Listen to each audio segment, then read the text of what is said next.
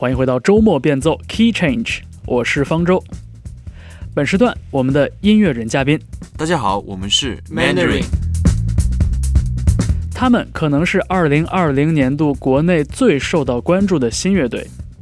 无论音乐修养、自我定位、创意灵感，还是外形、气质与商业潜力，都具备十足的话题性，也得到了音乐行业内外的各方青睐。主唱 Chase。吉他手肖俊和鼓手安宇各自都拥有十分丰富的音乐经验，但组建 Mandarin 的过程中，他们都从过往的阅历中出走了一步，离开了赖以成名的 EDM 或爵士乐的声响，也显然在彼此的磨合之中擦出了一些新鲜的火花。虽然尚未有全长录音室专辑发表，却通过音乐综艺节目《乐队的夏天》中的精彩表现揽足了人气。结束了《月下》第二季的录制之后，Mandarin 婉拒了诸多大型音乐节的演出邀约，潜心筹备自己的 Echo 2020全国巡演。在上海站和北京站结束之后，我们邀请到了 Mandarin 做客周末变奏。从巡演开始，我们展开聊了聊做乐队的经历和感受。欢迎收听周末变奏 Key Change，普通人聆听指南。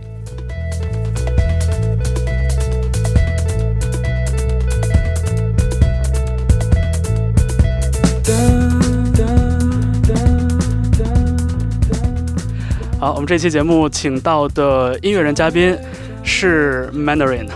其实这个邀约已经存在了很长很长时间，最后我们在这个初冬的时节，哎，有机会跟大家一起来聊聊天。我们首先欢迎 Mandarin 的三位成员。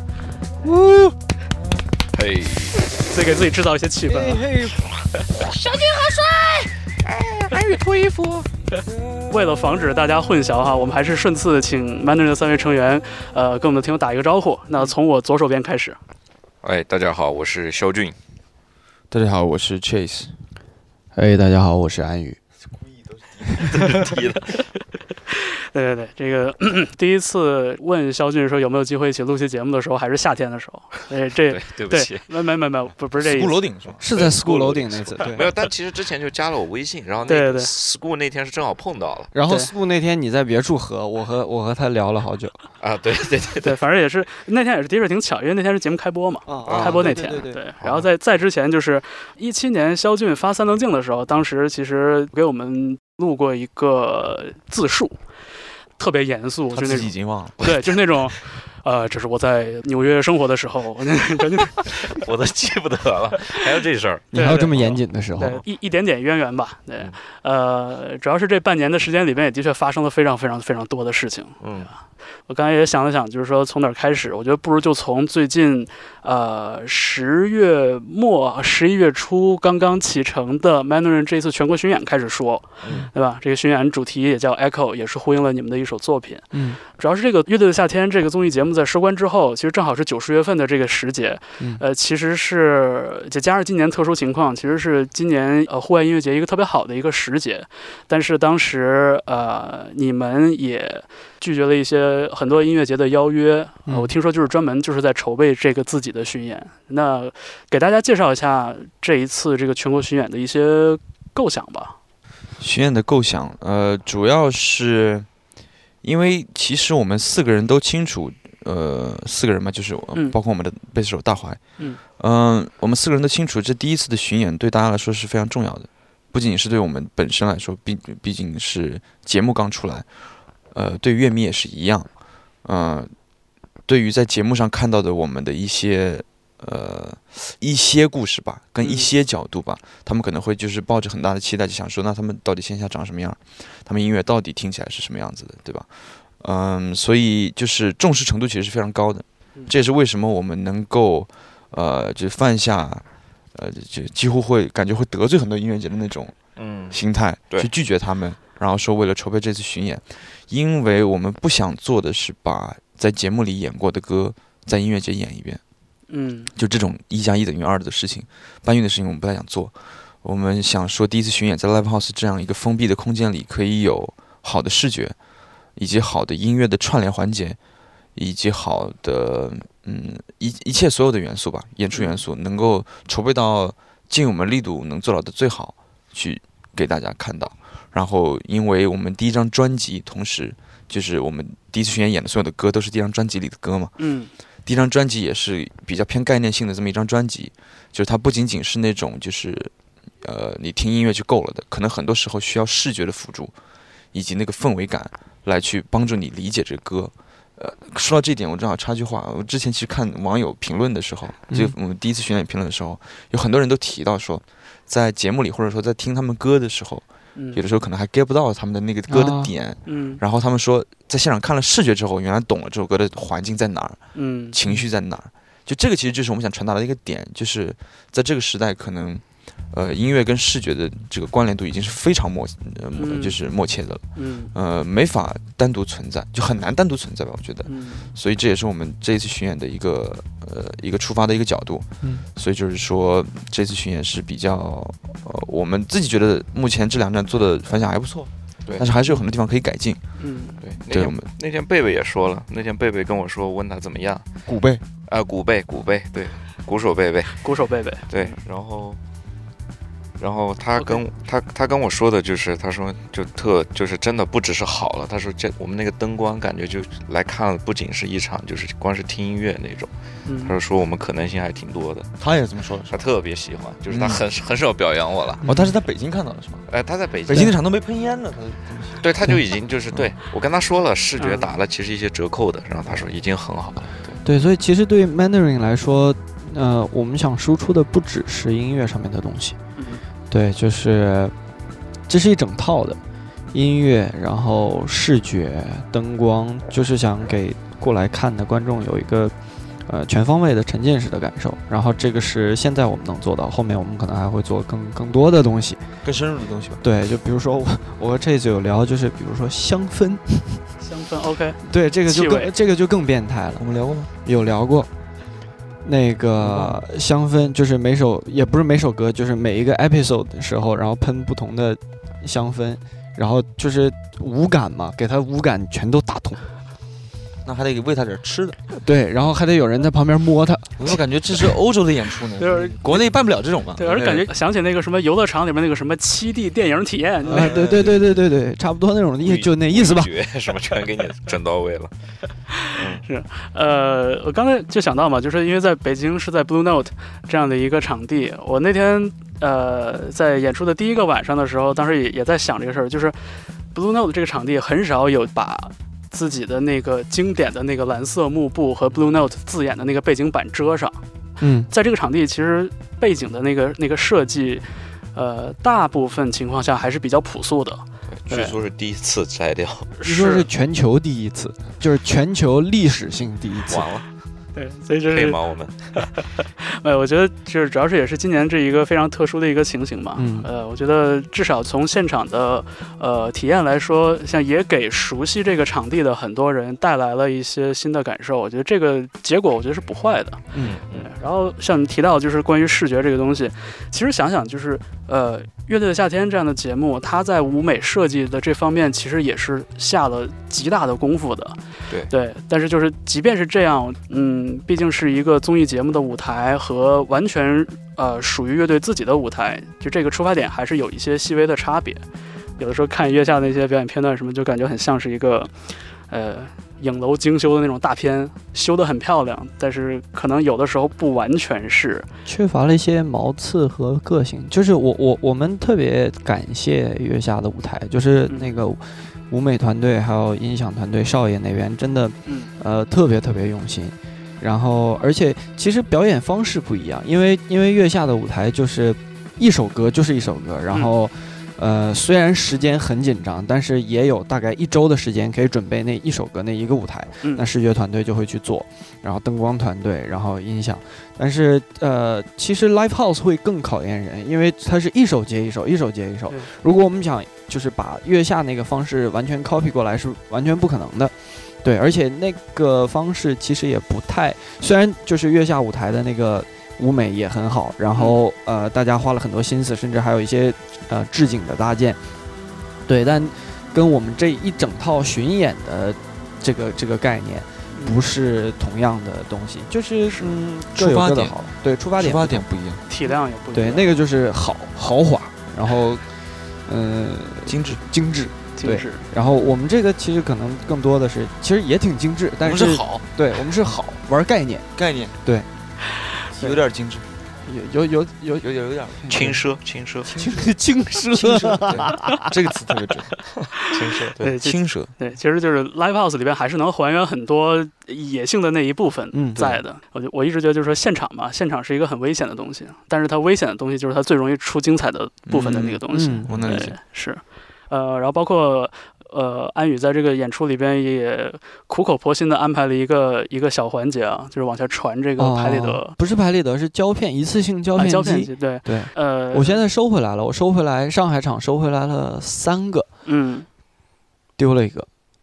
嗯，然后北京场收回来了三个，然后好我后来找了有一个好像在我朋友那儿，他自己给揣走了，然后然后我我 替你收了，他为什么揣走？我不知道，他就给揣走了，然后我让他给我寄回来，他记吗？记记记记，他这是干嘛？我不知道，他就给他就给拽走了。然后就很一般啊。主要是觉得这个想法本身还挺浪漫的，但是刚才你们也提到，就是说其实对整个演出的呃这个视觉部分有很深的准备，嗯，因为当时你也提到了，就是说呃这些呃胶片机最终洗出来的照片还会有一个机会呈现给大家，让大家看到。嗯我我可不可以理解成这个是你对呃现场演出的视觉的呃构想的一些延伸，呃，还是说纯是一个个人趣味在这儿？也没有，它其实是一个，我我不知道为为什么大家把它理解成一个浪漫的事儿，但好好像挺浪漫。它其实就是一个记录，就胶片的作用就是，呃，前一段时间我们突然就是有聊聊，跟我的室友有聊到一个词儿叫延时满足，就是嗯呃，数码相机就是瞬间满足，满足就是你拍了，然后你就能看到你是什么，然后传到手机里发朋友圈。嗯对，但胶片机就是你至少要等一个，呃，这一卷拍完，嗯送到暗房里去洗，洗完了冲扫，然后呃扫描完再到手机里，然后你才能嗯发。可能要过个怎么也要过个两三天的时间，这是最嗯快的。最快的。然后就把这所有的就作为一个收集，就是把这十三站所有的照片，然后然后把它存下来，然后到一个特定的时候发出来，嗯然后全部都发出来。对，就是像我说，如果像我预想当中的话，大概会有一千五百张照片左右。嗯然后一千五百张照片，如果把它铺满一个房间，其实还挺帅的。是然后，如果来看过演出的观众再去看了那个东西，他说不定就会在这一千五百张照片之中找到自己。嗯对，然后这个就是一个，就是就像看以前的照片，就是嗯偶尔比如说翻自己的相册，然后看以前照片，然后说，哎，我两年前，哎，原来去过这儿，然后就会把自己嗯回溯一下，然后到那边就说，哦，我吃了一个这个东西，怎么样怎么样，嗯。就是能能能让大家再回到，把大家再拽回到那个我们巡演的那个场景里吧。嗯。然后其实就是一个记录的过程，一个记录，然后一个互动。然后我也跟他们说，就是不要只拍台上，嗯，然后可以拍拍自己身边的人，然后可以拍拍呃自己，自由发挥一下，对，就自由发挥嘛。嗯，那听起来像是一个联合创作的过程了。，对，嗯 ボケた空と水音消えた夢と重なってる呃，然后这一次在巡演里边，呃，在台上表演的这些曲目都将是 Mandarin 的第一张专辑中的作品，是这样吧？ 对，是的，嗯，呃，有一部分作品已经是通过，比如综艺节目，大家有听过、有熟悉，然后也有呃现场的版本上线。那就还有一部分曲目，呃，很多朋友也是不太熟悉，是要通过这一次演出来呃听到的。我是有点好奇，想问问你们专辑的这个进度，因为打磨了很长时间，而且 Chase 有提到，就是说，呃，强迫症没有混完。其实挺想知道，就是说你们比较纠结，或者说花了很多时间去抠的这个点在哪儿？跟创作或者说跟录音、跟收集灵感相比，会不会说是后期反而是更费时间的一个环节？其实重点并不是在于我们花很多时间去抠，重点是在于我们没有那个时间。哦，它只是周期长了，我们并没有花很久去抠它，只啊是因为我们在很久的周期里面找时间抠它。对，是这么个情况。啊，呃，比如说最基础的混音跟呃构架的完整性这块东西，到目前我们还有两到三首歌，嗯还是没确定。嗯，这个东西是的确我们自己也清楚，需要再好好的坐在这儿，好好的再盘两天，把这个嗯东西弄清楚。做音乐的时候，很多的时候并不是像数学一样的，就不是嗯那种非黑即白的那种头脑的状态。嗯有的时候你可你可以说，比如说今天是，比如说今天是十号，昨天是九号，明天嗯十一号，嗯。你九号和十一号有事儿，那不一定十号你就可以把音乐做完，但它理论上它有一天空闲，是，因为比如说九号你，比如说你有一个拍摄到凌晨，嗯。十一号你早上有一个什么什么东西，那十号这一天你的状态，你你除非是当天上天保佑给你一个灵感，或者说给你一个很好的状态，那你才能完成那些你想完成的工作。嗯那在正常情况下，你是需要花很久把你的那个状态找回来的，嗯呃，很久，那至少也得一周时间沉到那个音乐里面吧。嗯，而且我们现在手里的歌很多都是我们已经把它扔出来了，它已经有那个形跟那个样子在了，嗯会有两方面会影响我们在现在再对它重新判断。嗯一个就是我们熟悉它了，嗯，就这个东西，其实在有一个专有名词，就是说叫什么 demo 什么什么什么，有一个有个专属名词，我忘了叫什么。嗯。就是说，当你把一首歌的 demo 做出来之后，当你听了那首 demo 熟悉过久之后，你的潜意识里会觉得这首歌没有问题，你会接受那个首歌的样子。嗯。嗯。这是一个嗯。这是一个理论上存在的一个情况。嗯。然后还有一个因素就是，你会很难再找到当初你在写这首歌时的那个状态跟感觉，你需要在脑子里脑补你当时的那个心境或者是想法。所以这些事情对于我们来说，就是在比如说呃节目期间，嗯，或者说在巡演期间，嗯很难再重现到当时那个感觉，去完善之前的那首歌。所以这个就是为什么我们很难去把，呃，很很难就是说现在找时间或者说抽时间把那些动作东西完成的一个点。你可以完成它们，你可以，但是用那种状态去完成那些还没有完成的工作，会有一点不太，就不会是最理想的状态，就自己过不去嘛。对，会有点过不去。对，对这就是为什么就是说那个周期会变得有些长。其实我们本来的打算是巡演前专辑就发出来的，是啊，就是如果是那样的话，会是一个这是一个合理的。很对很完美的、很周全的一个计划。但是就是因为很多事情发生了，然后状态很难一下子身不由己，就是身不由己。对身不由己。我一个是时间上面身不由己，另外一个我觉得是我们自己的选择，就是我们干了很多不周全的事儿，嗯。比如呃，比如刚刚像你说的，就是节目热度在的时候，顺便又是这个特殊时期，再加上所有音乐节都扎堆，对，然后我们拒绝了很多音乐节，然后我们得罪了很多，也也不算得罪吧，就是就可能就就是没去，嗯，然后大家会觉得，哎，为什么为什么这样？就是嗯为什么邀请你来你不来，这什么意思？嗯对这个就是好，我们第一个不周全的。然后第二个不周全的就是，呃，理论上来说，巡演之前要发专辑，然后巡演是要带着专辑走。我们巡演之前专辑也没上线，专辑也没带着，这是第二个不周全的。第三个不周全的就是，对于乐队来说，巡演的时候，如果为了保证，呃，不亏钱的话，尤尤其我们这个制作，如果想保证不亏钱的话，那就要带周边。嗯，然后周边我们也没做出来，就是其实是可以赶出来，这些所有事儿都是可以赶出来，嗯，但是就是我们不愿意，就像就像就像专辑一样，就我们嗯。不愿意，呃，用那样一个状态，就是说哦，我们应该在这个时间段要做这个事儿，然后这个事儿就是做得好，做得好做不好无所谓，大家都这么嗯。做，我们就要这么做，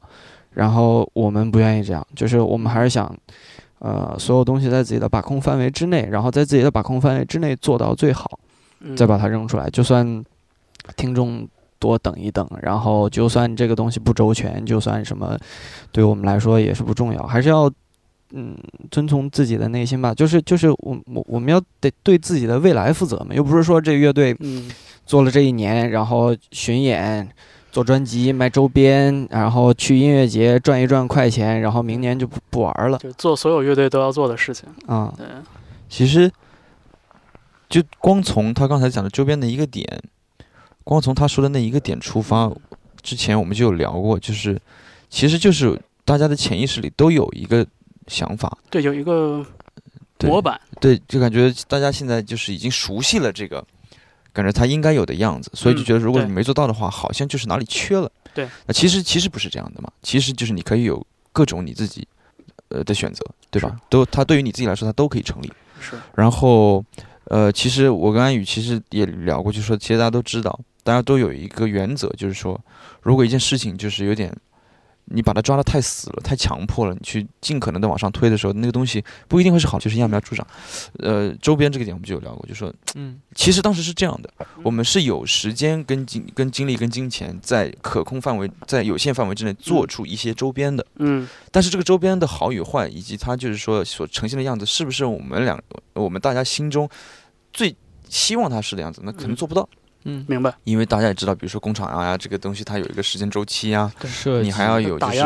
打样，还质量管理啊，乱七八糟的，对对对，有很多这种事情要去做。那如果做不到的话，做不到我们最想要的样子的话，那宁可不要去做它。对，就不要让自己觉得不完美的东西出现。之前有说，就是周边周边如果需要的话。呃，我们十，我记得是十月三十号还是十月，好像是十月三十号还是二十九号开了个会，就说周边这个事儿，就如果需要的话，那一周之内就能出来。对，毛巾、水杯、T 恤、手环啊，手环，然后那个布包，印一个 logo 上去，一周之内就能出来。但是这不是我们想要的周边。是。对，怎么也得做点什么痒痒挠啊，那个搓澡巾之类的。对啊，对，眼镜眼镜罐、眼镜扣啊啥的。对，是。哎，其实那个 Chase 刚才提到一点，我还蛮同意的，就是呃，其实我们心里可能都有那么一个一个一个类似于流程或者一个模式，就是说一个乐队它大概是一个什么样的一个周期。但我也觉得，就是这个周期。或者说这种周期给大家带来的这种固定的印象，其实慢慢有有松散化。我觉得现在这个过程就是，呃，就我们都拿它当一个参照系，但是如果你不按照这个 run down 去走的话，其实也 OK，这个事情也能推开。这种东西归根到底其实就是人的一个惯性。对，这个东西体现在太多地方了。你就讲音乐本身就好了。比如说你如果作为一名听众，嗯，惯性对于你来说可以是一件很好或者很坏的事情。嗯。好就好在可能，比如说我今天听了这首歌，在我们现在这个数据网络、数据时代、信息时代下的话，那可能就是大数据会分析你听了这个，嗯，明天给你推一样的十首歌，嗯，然后明天再给你推一样的，然后你可能就按着那一条支线一路走下去，对，你自己可能也没有分辨到说啊，可能还会有其他的我喜欢的，是，你就这么过着你就就可以了。这是可能就是说，如果你觉得好，那它就好；很坏的是什么呢？它就是它它其实阻拦了很多时候。人的那个探索跟那个接受新鲜事物的那一个欲望跟那个想法，是的。像比如说模式化这种东西，就是因为惯性去阻挡的。对，就是这个所谓叫 tunnel vision 嘛，就是就柱状视野，就是你越看越看越专注，越看越窄，对，就看不到别的地方了。对。而且我我有时候会想这个事儿，就是它可能算法根据风格或者根据大家的听觉习惯去给你往一个方向上推，问题在于它给你推的东西多了。但不一定深了，不一定好了。嗯，就他推的都是类似的东西，所以就是相当于是你在一个很窄的地方原地踏步，就这个其实挺要命的，我觉得。嗯，因为因为现在像大家公认的做的最好的音乐数据大数据，那就是 Spotify，对吧？Spotify 对。像 Spotify 做的事情，其实就是一部分是通过相似用户的习性。比如说跟你听差不多，他们也在听这首歌，然后他们也听了另外的这些歌。对，还有一部分就是比如说他自己的标签系统，就比如说这首歌是这个这些个元素，那同样的歌也给你推一些，但他不会从音乐的角度出发。比如说你今天，比如说电子音乐，嗯，你比如说你今天听了 House，嗯，他明天给你推 Tech House，后天给你推 Techno，这种根源性的方向性的线性发展，他是不会帮你推的。对。他只会跟你说，今天听了 House，明天给你推荐差不多也是这首歌的样子的歌，呃，来点 Tropical House，来点，哎，就是大概就是这么个意思。是，所以你说他有帮助吗？他肯定有，毕竟更多的音乐的确来了，送到了，你的确到到达了，对吧？对。但是因为每个人对于这个东西的认知都不一样，嗯，他可能也不知道，比如说今天听了 Tech House，明天听 Tech House，它意味着什么？呃，其实我们理解的人就知道，就是意味着就是深度，对你对一个东西的了解，你了解到根源。就清楚了这条支线的发展了，那这个是的确能帮助到音乐理解以及文化理解的嘛？嗯，但是这结局没得说了，因为这个就不是算法能做到的事情。对，这个好多时候还是涉及到主观能动性。哎，对，是，对，是。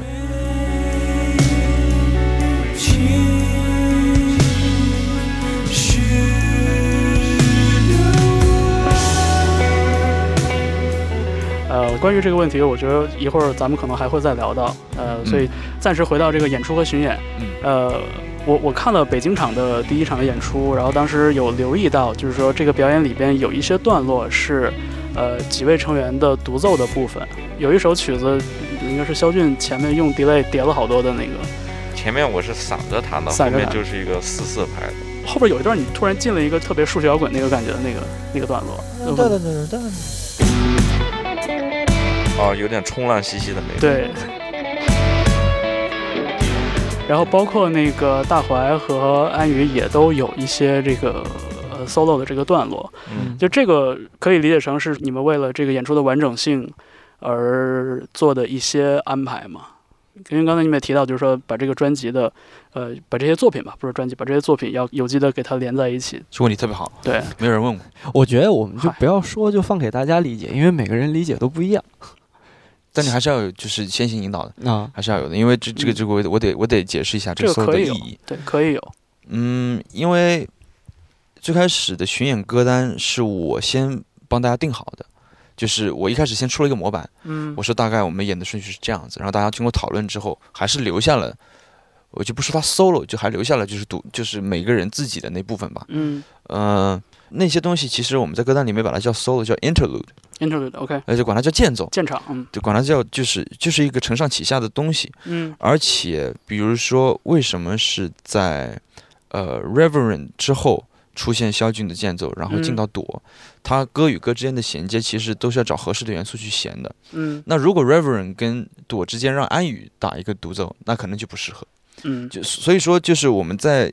安排歌的时候，呃，我的出发点是把歌的顺顺序。先安排好，嗯，然后歌与歌之间看哪里差东西了，然后安排合适的人去做一个填补，做一个承上启下。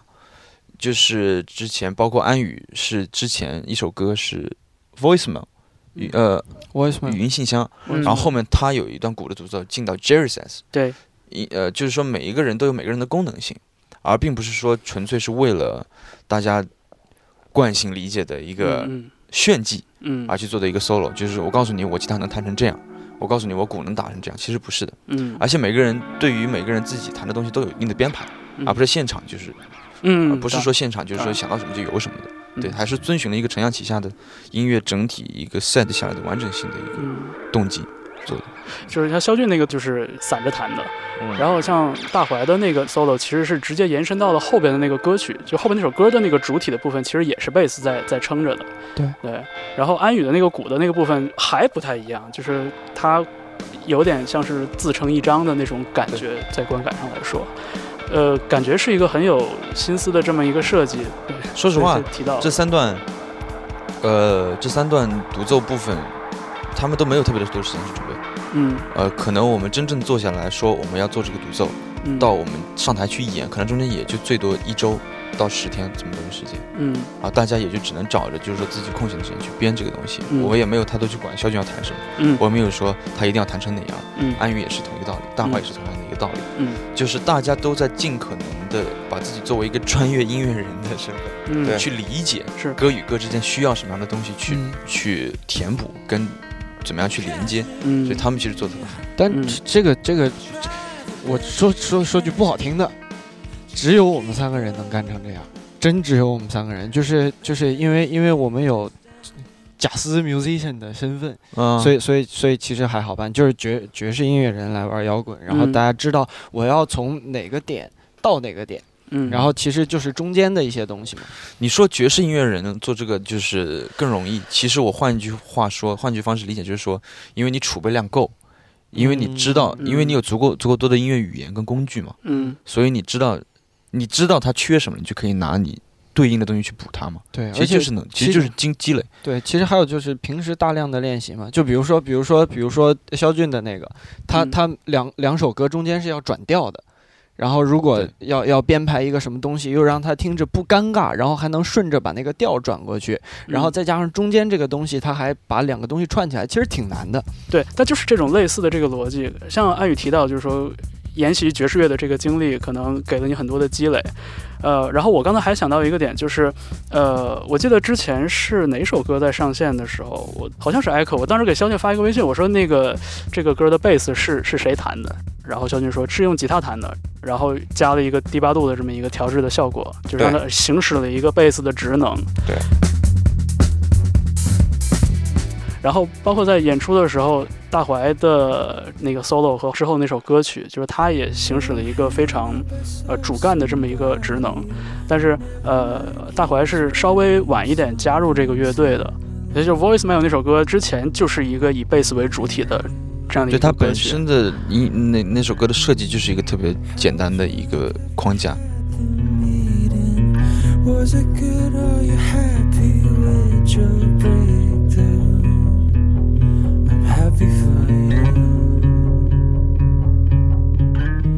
就是贝斯铺底，OK，然后它提供了所有的和弦色彩，嗯，然后只有那么一轨吉他在上面飘一些单音，对，有一些就是云一样的色彩在上面飘着，然后就人声。嗯，第一张专辑其实大怀没有参与制作，所有的贝斯其实都是 Chase 弹的，而且有一首是那个亚东老师弹的了，然后其他的贝斯编好以后都是 Chase 弹的，对。们觉得你们现在有的这些作品？就是它在多大程度上是存在着一种可延展性的？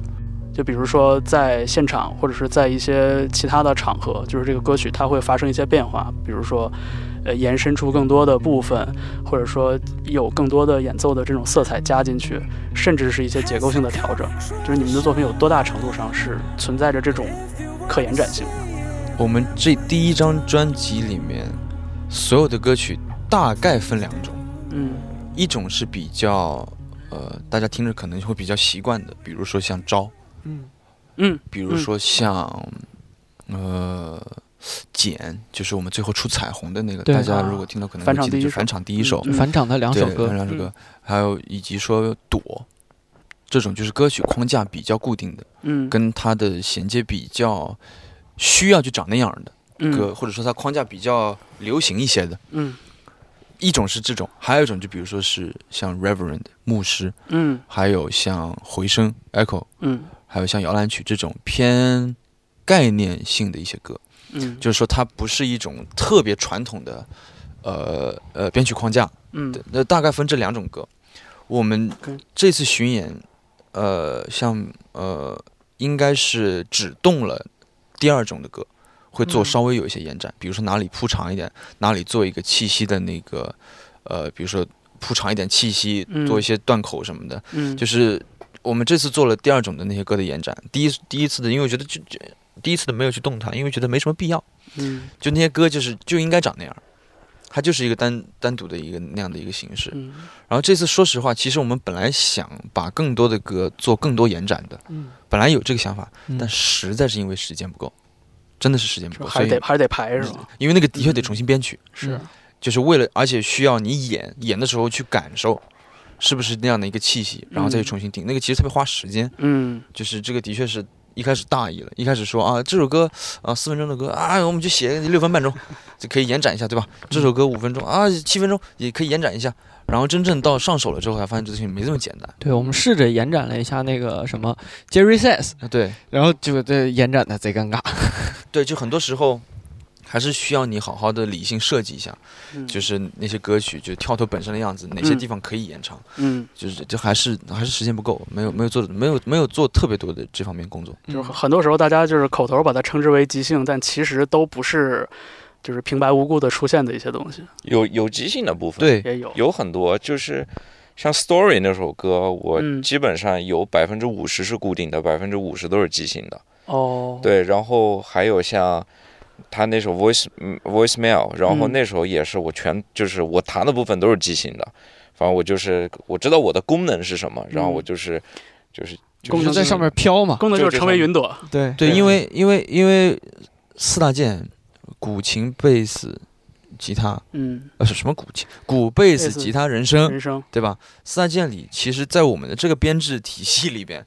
肖俊的即兴空间最多。嗯，因为就是我每次编贝斯的时候，我都会让贝斯把根音的和弦性质突比较突出。嗯，所以有的时候可能让他给到他的时候，他都不用去重复那个和弦特性，他可以做一些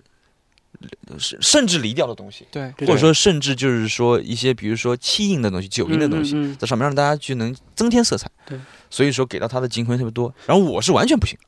因为我要去负责就是那个人声的那个作用，就是我最多就是说在那个主体之外嗯，多一些音出来，把它当做一些即兴或者 ad lib，那个是可以的。那鼓就完全不行，对。就鼓就只就可能最多就是说这个分之五，百分之五的，这比如这个这个花儿改一个，那通鼓打成这个军蝎鼓，子改一改，这个蝎子给你改一改，最多是这样。嗯嗯，所以就是说给到肖俊的空间比较多。嗯是有一次我们演 Jerry Says，然后我就即兴，也不是即兴吧，我就是在中间多了一个 break，然后嗯 break 完以后下来，他们跟我说：“哎，你那个 break 贼难受。”就是因为因为我是我是 break 掉了，然后嗯但他们没有 break 掉，就他们就是就是如果大家都嗯 break 掉，然后再起来。嗯就是那个抡通那个咚咚咚咚啊哒，啊咚咚咚咚咚咚咚哒，然后我应该是一个大花，然后把它一个大蝎子，然后把它顺到那个爆炸的那个肖俊吉他 solo，嗯，然后那次我就给 break 了，我就是叭，然后再进，嗯，然后结果他们都没 break，然后 然后下来肖俊跟我说：“我闪我腰了。这有点慌，这个对我们三个人都以为他哪儿锤子掉了，掉了就没声了。鼓突然 噔噔噔哎，Jerry 刚刚就跑下去，哎，鼓呢？哒哒哒哒砰，然后又进来了。然后三个人就是都有点就是脚崴的感 能想觉，因为他提前没跟我们说，你知道吗？是是是，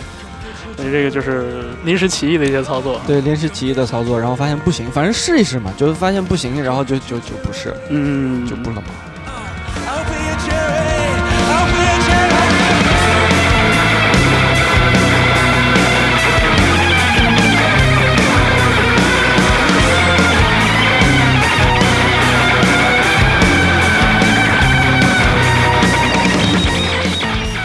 在那个现场的时候听，就是吉他部分啊，的确还蛮出彩的。Chase 刚才提到，就是这个贝斯把这个地基打好了之后，然后这个配合，我觉得听着就是有一种恍然大悟的感觉。我觉得这样子会给我特别好的发挥空间，嗯就是像他说的，就是如果让我铺一些功能性的东西，其实嗯我觉得任何吉他手都能做到，但是我更愿意做的是一些可能探索性的，我也在探索自己。像很有意思的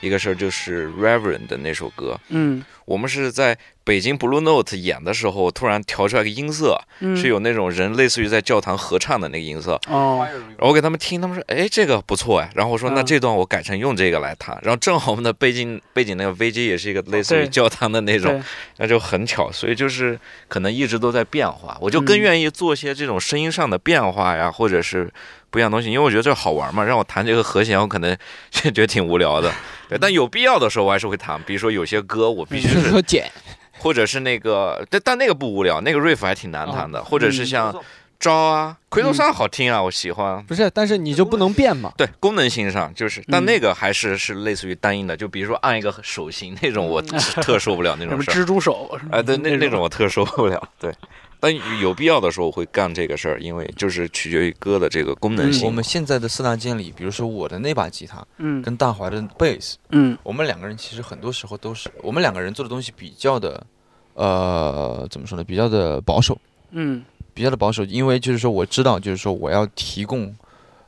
其实我的作用，其实我那把吉他作用呢，很多时候也是比如说扫和弦对跟一些就是 rhythm 的东西，嗯比如说 Jerry Says 那首歌，对我就全程铺一个底，是一个单就是单音铺底，嗯然后比如说像躲，我就是该出和弦的时候我出一些和弦、嗯 s t o r y 也是，嗯呃，摇篮曲也是，嗯就是其实我都是为了就是说，就是在背后推它，你知道吗？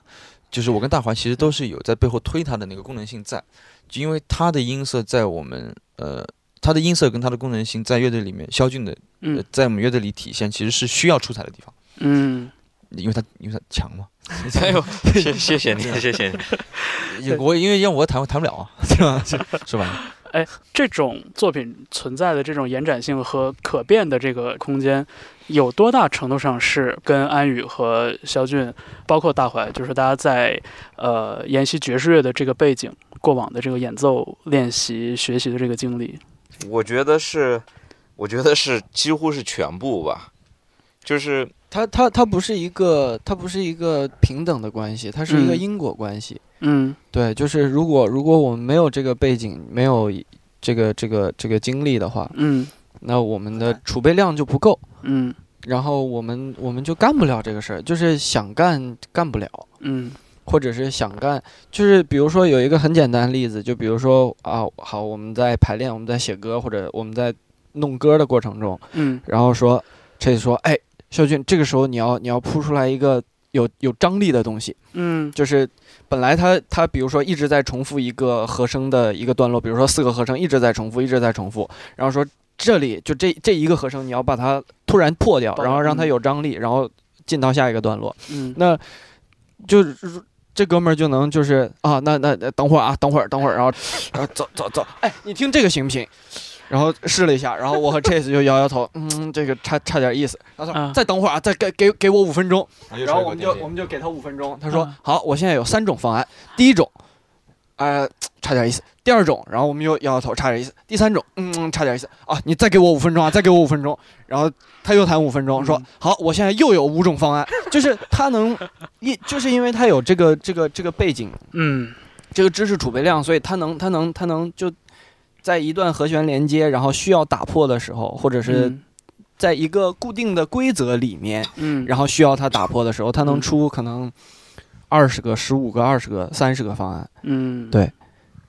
我刚才就一直想，就他在说那个东西的时候，我用什么样的一个例子，平行的例子，能让大家一下就明白那个道理？就说厨师好了，嗯就是厨师好了。如果说是一个，呃，比如说我们现在要摊一块煎饼，嗯我们现在要摊摊个煎饼果子，我们现在要弄个果子出来。嗯，那如果你找那种就是在街头摊了二十年的老师傅摊，他肯定就是那个味儿，嗯他肯定就，而且他有且仅有那一个味儿，他酱也是那样，它面也是那样，它的那个它里边的脆也是那样的，对吧？嗯？它一切都是那样的。嗯。但如果你让一个米其林的师傅，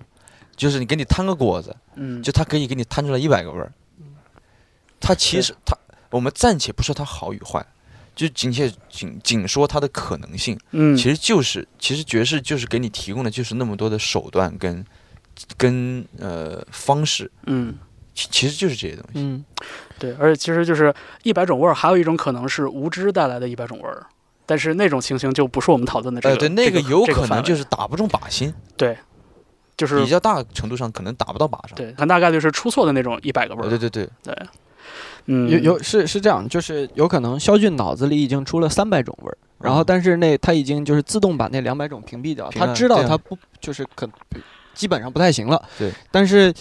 如果是无知的话，可能就是脑子里能蹦出五百种味儿，然后要五百种味儿挨个试，说不定能试出一两个对的。而且就是说，对自己的能力没有驾驭的情况下，其实这五百种的选择，脑海里的五百种选择是不分高低的，是不分嗯。好坏的。对，对。对。行，我现在满脑都是，就是肖俊是一个摊煎饼的人，这我个羞死，这个我再举个例子，我再举个例子，其实就是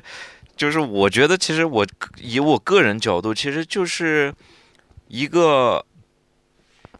就是一个思维方式的不一样吧。嗯就比如说，大家都知道流行歌的一些框架，可能会知道哦，我知道，比如说大家知道有多少种和声进行的可能性去那么嗯做，对但我做的事儿，可能就是可能对自己就是心里有洁癖吧，我特别。讨厌的一件事是重复嘛，所以我嗯经常会纠结挣扎，会找一些就是可能在那些的基础上的一些不一样的东西。就是我一直干的一件事，在这个乐队就是，呃，在就是怎么样，在找不一样的同时又收回来，让就是不要飘太远那种。嗯所以有时候这平衡还挺难找的，有时候会成功，有时候会失败。嗯但是就是我唯一不会去做的一件事，就是已经有一万个人，甚至十万个人。都用过的方式，那么去做，那是我嗯比较觉得艺术上不应该出现的一个事情。嗯，对。那你觉得演奏一首十七拍的歌，会比演奏一首十六拍的歌更快乐吗？我不会，我觉得演奏四四拍的歌，最近我觉得很快乐。特别有一个我都能打的律动，我可快乐了，安岳都知道。嗯对，其实我更多时候我想说的就是，其实我特别怕大家说了这些，就是会观众会误解，觉得我们什么就是可能学院派技术好什么。其实我刚才说的那个事是想证明，就是其实我一直是用审美在玩音乐，就是嗯所谓的技术那些东西，其实。我觉得聊到技术，其实技术是一个基础，嗯，就是一定是你有了基础以后，你有耳朵，然后你一定是用审美在做。像安玉说的一个，我觉得还说到我心里了。可能我心里已经出了两百种，可能夸张了，但是已经、我已经自动过滤掉很多可能是我不太愿意就是拿出来的，因为我自己是不想要那种，嗯就是在在大家都知道那个就范围。就可能好用，但是决定不用。对我给的五种可能是我耳朵里可能能接受的，我给到大家，然后大家在一起讨论喜不喜欢嗯这样子。对，你刚才说那句话引起了我深入的思考，我都没听到他刚刚在说什么啊。我刚才就是你刚刚说了一句十七拍的演十七拍的歌。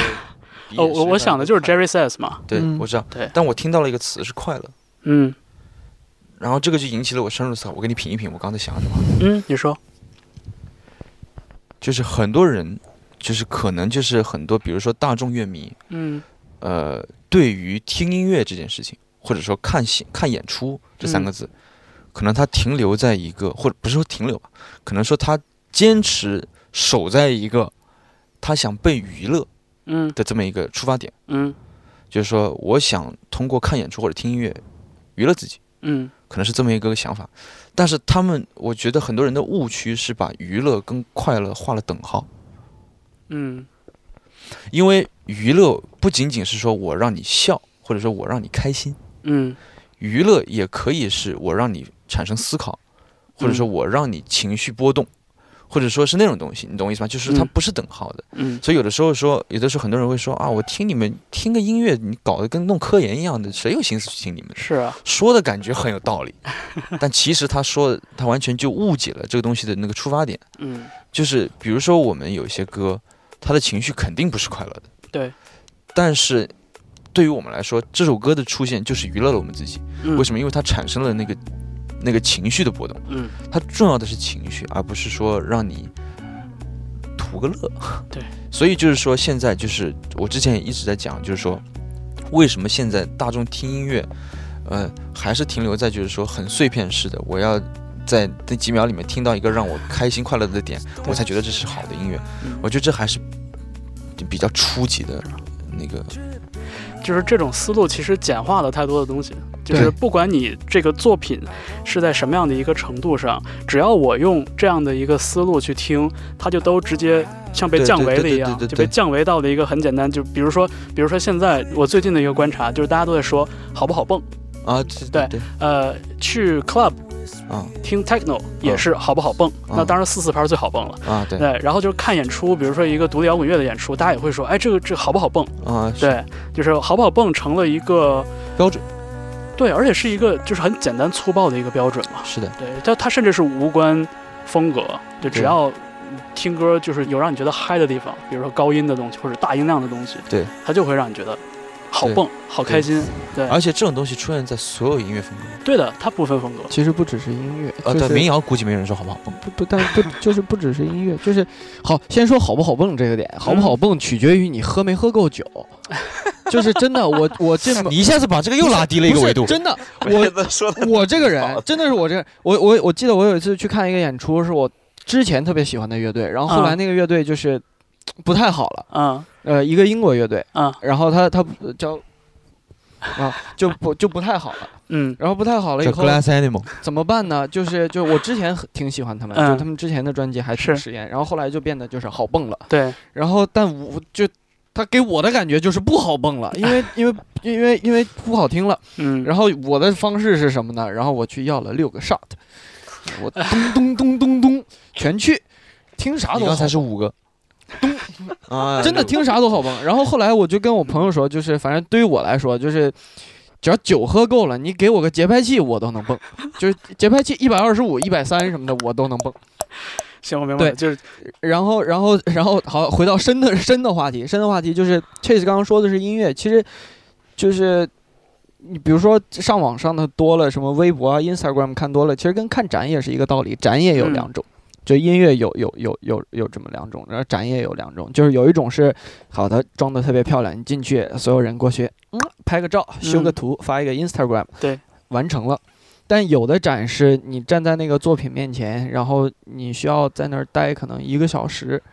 然后四十分钟，然后你要看它的呃背景介绍，然后你需要甚至需要上网翻阅一些资料，然后嗯你才能看懂它，才能看明白它，然后同时引发一些思考。对，这个嗯就是就是其实是两个东西了，已经嗯就完完完完全是两个东西了，已经。那你会觉得，就是有一些音乐的风格，它会更简单，或者说更有章可循吗？音音乐就分两种，嗯一种就是服务你，嗯一种就是服从我。啊，说得好，说得好，大概就是这两种。嗯，所以就是呃，如果像我们刚才提到的，用一种比较降维的方式去听音乐的话，真的就是我估计给巴赫一个点儿，有人也能蹦起来，那是肯定的。对对，我昨天晚上你知道在听什么吗？我昨天晚上洗澡的时候在听波莱罗，谁啊？波莱莱罗，嗯，就是当当当当当当当当，拉威尔那个。这我觉得巨爽，就是他用十十，我记得是十三分钟还是十四分钟，他用十四分钟做了一个，就是前面你就觉得啊，然后最后三十秒，就、嗯、巨爽，就是现在没有人会会花十三分钟做一个铺垫，然后为了最后三十秒，还、然后又回到了就是延迟满足。对我觉得延迟满足比当下满足会更爽，就是它的后劲儿更大一些。对。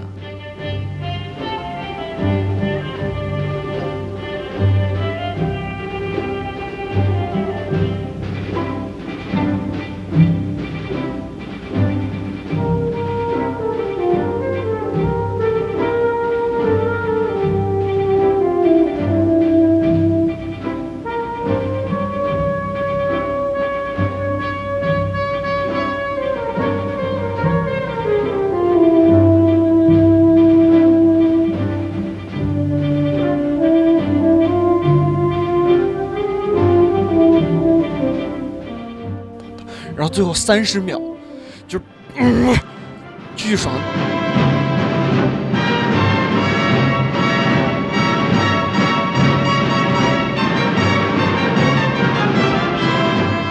就是现在没有人会会花十三分钟做一个铺垫，然后为了最后三十秒，还、然后又回到了就是延迟满足。对我觉得延迟满足比当下满足会更爽。啊，状态不一样。你别说我，有时候我听朋克我还挺爽的。嗯 对对，就是听朋克就是两分半之后还爽嘛。像 Green Day 的有些听两分半还挺爽的，但他那个也不是再爽三分钟。对，就是。但你能爽十三分钟不？，我我想我想表达的是这个状态不一样了。嗯嗯我听的音乐，我就哎呦，好轻松，好快乐。我、嗯我相信这应该是大众，就是不是做音乐的人他的那个心态嘛。嗯我能知道他们在想什么。对，就是我们做音乐的人的这个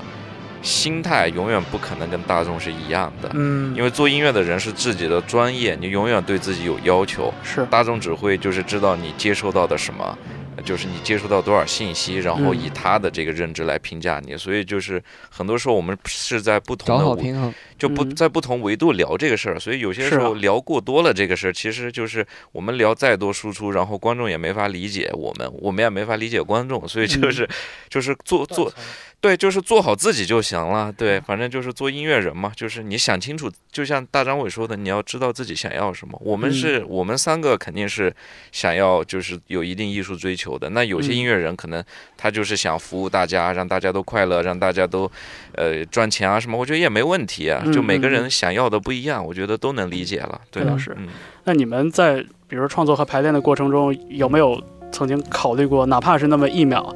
就是觉得你们写的这个和弦或者用的这个走向，对于很多听音乐的人来说，可能不那么好听，不那么习惯，当然会有，甚至是听不懂。当然会有，嗯会有啊，但是当然清楚。但是我我我一直相信一个点，这是我经历来的。我一直相信，你不管音乐写的多难多复杂，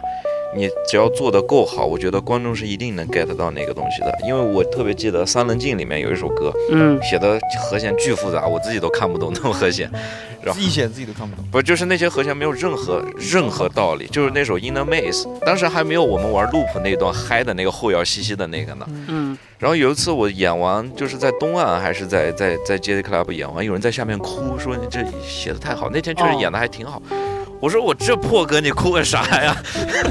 你 啥意思呢他？走进了自己内心的迷宫。对，他说他也不知道为啥，他就觉得就是太深了这首歌。然后嗯就是我那一刻我就明白，其实你音乐不管写的太多，如果你情绪就是因为对大家其实听音乐就是一个一个情绪，就是情绪嘛，你就是只要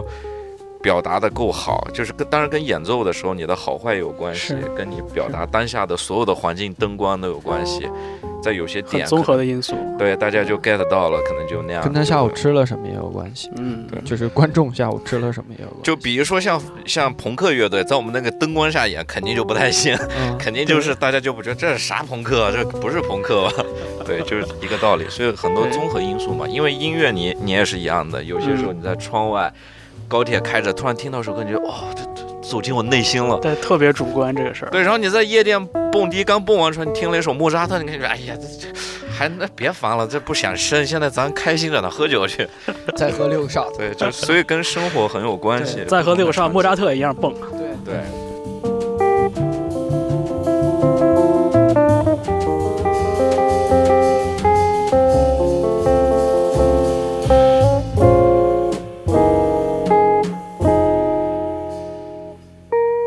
其实做的很简单一件事，就是在挖掘更深的情绪和更多更深入内心的东西。嗯就是因为我觉得这应该是作为音乐人应该一直在不断挖掘的一个东西，因为我们生活在这个社会上，大部分都是以百分之二十的表面上看的东西在，嗯没有人会跟你，我跟你不熟，跟你聊一个什么特别特别深那种。那种东西，就特好朋友，可能聊了两个小时以后，你们会觉得越聊越深了。对，但那种点，一般生活中是看不到的。但我们音乐其实很多时候是在找那个点，对，因为这有意思。就有点像，有点像是，当你挖到一定深的这个程度的时候，就在等着听的人，他也进入到那样的情感深度上，然后看看是不是有共鸣能出来。对，是对你肯定有这样的经历。是对，为什么要把音乐挖得越来越深？其实最近我也有不一样的体会。对，其实其实我也我也想我也想问这个事情。对，我最近其实有不一样的体会，因为我们三人几个人刚开始做音乐的做就是尝试写歌的时候，嗯其实我有一种就是说很主观的想把音乐做深，嗯这个东西在嗯这是存在的。嗯但是到最近，其实我越来越发现，把东西做深的这个出发点，其实有让我就是慢慢慢慢的体会到，简单的东西它的好在哪。嗯。你懂我的意思吗？就比如说我潜水，我潜了深海之后，我就会发现太阳有多美，大概就这么一个情绪。嗯，当然，这个东西不一定它有因果关系，它不一定有这个互相就是作用力，对，但是它有它有这么一个很神秘的点在，就是像他刚刚说的，比如说我最近做的东西越来越深入之后，我突然听到一首简单的，比如说钢琴练习曲，或者说我听到一个什么东西，我就会觉得哦，原来它是这样。的，嗯。就是那个反角度越来越大之后，你会觉得那个互相的作用力都会特别大。是，有时候反差会给大家一些不一样的感受吧，对可能。我但是但是我想说的就是，他这么想，就是他在做出来简单的东西，绝对不是所谓简单的东西。不是，可能是简单的，但它一定不是不好的简单。嗯它是多了以后对这个这个我特别有体会，像我第第一张《三棱镜》，其实我那个专辑还挺难的，但是安宇他们两个就知道我最近写的歌是什么样的鼓，是什么样的那个，其实就是就是还挺简单的吧，嗯对吧？？所以其实他说的这个我特别能理解，我特别赞同，就是嗯深就一一味的就是深到后面，你会就像他说的，潜到海底会觉得啊，是，还是想回归生活。其实这个东西也跟也跟也跟时间有关，嗯比如说你你做了一年呃比较复杂的东西，复合拍也好，嗯呃爵士和弦调性也好，对嗯对吧？你可能到第二年就会想尝试嗯略微简单一点的东西，或者说略微直接一点的东西，嗯直给一点的东西。嗯这个也跟时间有关。比如说我这段时间做过了这个之后，我可能就想换一种方式去尝试其他的东西，嗯但是有可能我想表达是同一种情绪。嗯，换一种方法。对嗯我觉得情绪还是最重要的东西。嗯在往深了挖的这个过程中，为了实现自己的这个深度挖掘的一个过程，嗯我们可能用到了一些更复杂的技巧、更复合的拍数，嗯呃，然后更不规则的，甚至是呃听觉上不和谐的东西，呃，那是不是存在着一种技术性的高下？比如说，你能演奏一个更复杂的东西了。是不是就比你演奏一个更简单的东西时候更快乐？还是说，当你掌握了这个技巧之后，演奏一个简单的和演奏一个复杂的东西就没有区别了？它只是一个选择上的事情。我我觉得是，就是你能演奏更复杂的东西，你演奏更简单的东西会演奏的更好。嗯，就是你会更自信呀。对，因为你只会演奏简单的东西，就你的最高、你的天花板在这。嗯，但是如果你能演奏复杂的东西，你天花板在这，你再回来这个，你演奏简单的东西肯定是不是一个级别的。就像同样古典乐，大家都是在都是在就是试图跟以前所有的作曲家、钢琴家弹的一模一样。嗯，但是你说一个。一个考了十级的人弹一首钢琴协奏曲和一个大师弹那个钢琴协奏曲，就是比如说，就是比如说考纲里面五级的那个曲子，你说是十级那个弹五级那个曲子好，还是一个大师弹的好，肯定不是一个意思。嗯，就是像举个例子，就是像嗯呃，你被困在一个房间里。和你已经对，和你已经有了一个什么四有了一个四十个房间的别墅，但是你选择把自己锁在那那一个房间里是一样的，就是就是像肖俊说，就是更更自信、更有底气了。嗯嗯，更游刃有余。泰生老师的话来说，就降维打击 是这个意思。我前两天那个听了一下，当时肖俊在发表《三棱镜》的时候，呃，接受过的一个就隔空的一个采访，呃，里边就就特别严肃，就那种我在纽约生活了这么多年，这这是我的感悟，怎样怎样那个。有没有发现我变化了？现在对，发现变了。那个时候还没有被打开。对，呃，但是当时那个肖俊给大家介绍了一下，就是关于那个我爱数学的那个那那两首作品，嗯，然后里边就你提到的一个点。为什么叫我爱数学呢？其实就是因为我是在课上学了一种拆分节奏的方法。举个例子，比如说四四拍，大家都喜欢数一二二二三二四二，但是呢，通过这种拆分的方法呢，我就把它变成了一二一二三一二一二三一二三一二三，总共呢是两个小节的一个循环，所以。就是大家可能有些人会数着数着就觉得拍子丢了，但所以这就是节奏很有魅力的一个地方，就是通过这种数学的方法，然后改变了这种存在于我们心里的一种就是很稳固的一种像地球引力一样的感觉，所以这就是为什么我命名这首曲子叫做《我爱数学》。就是说，更多的节奏的可能性，对，它的听感上就会很容易就打破了大家的这种惯性。对对，现在大家都知道了，就是肖韵同时也是一名人民教师。嗯嗯，是，确实，今天早上刚补了三节课，是吧？嗯。那像现在对于这种去打破大家的惯性，呃，或者说颠覆大家的惯常思维的这个角度来说，你会觉得这个事儿更重要了吗？嗯，我不觉得，我我我不觉得我在教大家打破什么，我只觉得我在用华东话来说是在提高大家的整体的音乐素养。因为这个打破这个事也不是我发明的，我也是学来的，我只是把我学来的东西告诉给大家。嗯，可能在国内大家，呃，我花了那么多钱去国外学了那么多东西，那我只是告诉大家我在国外学了这种可能性，告诉你可以这么用，用不用是你的事儿，对，但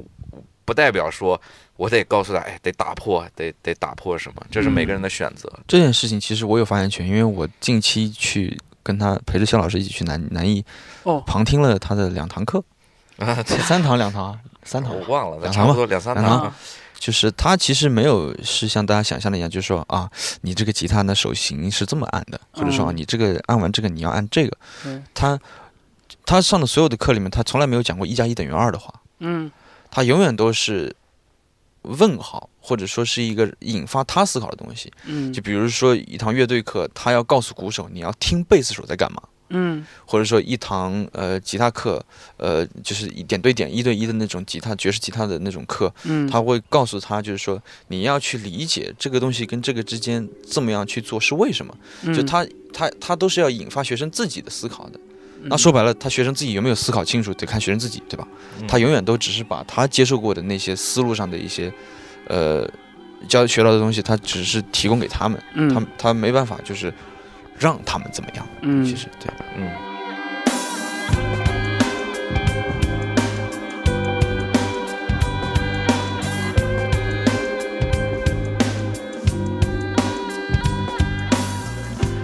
作为一个呃创作和演奏音乐的人，知识储备这个事情，我觉得大家都能理解它的重要程度。但当你们是一个听音乐的人的时候，你们觉得这个音乐知识的储备它有多重要？我听歌有两种状态，我先说的，让大家再一起说，因为这只代表我个人啊。嗯我听歌有两两种状态，一种就是怀着不是搞音乐人的状态在听，比如我嗯听、我听反光镜，我听绿日，嗯我听什么以前我童年听的玛丽莲曼森所有的那些，嗯就是就听那个感觉嘛，就是燥嘛，就像普通观众一样的。还有一种就是我听呃爵士乐，然后我听爵士乐的时候，我就会就比如说这个地方，我就哇这个和弦用的真好，我就会开始思考了。嗯那就是当我是就是储备量到一定程度，就是我知道他用的这些是什么以后，我对这种听觉习惯适应了以后，这种听觉习惯就会对我的情绪造成一种波动，嗯可能我就会觉得好听，可能我就嗯体会到他的那个用意，我就体会到这个作曲家的这个用意，嗯我就会体会到更深的感情。对，所以就是有时候，或者甚至于音乐里面最不和谐的是那种小二度嘛，嗯现在都是最不和谐的。嗯然后，但是很多里面他用小二度，我就会觉得特别好听。呃，所以就是，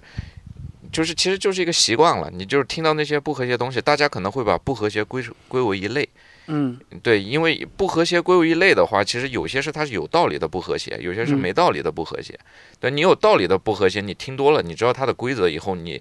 人都是一样嘛。你看一个东西以后，比如说我怎么说呢？你看一个迷宫，你看出嗯规律以后，你就知道它怎么走怎么走。你看不出那个迷宫的话，你就觉得哦，这只是一些线条。就我觉得这就挺能形象的比喻。就比如我学那么东西，我能看透哦，这迷宫它的构造是怎么样的，嗯那我就会找到它属于我自己的乐趣。嗯，那这种乐趣是没有办法能别人没有办法能体会的，因为这是嗯我通过学习对。得到的自己的乐趣。对他跟你的这个音乐人的这个身份其实是绑定在一起的。嗯，对，对，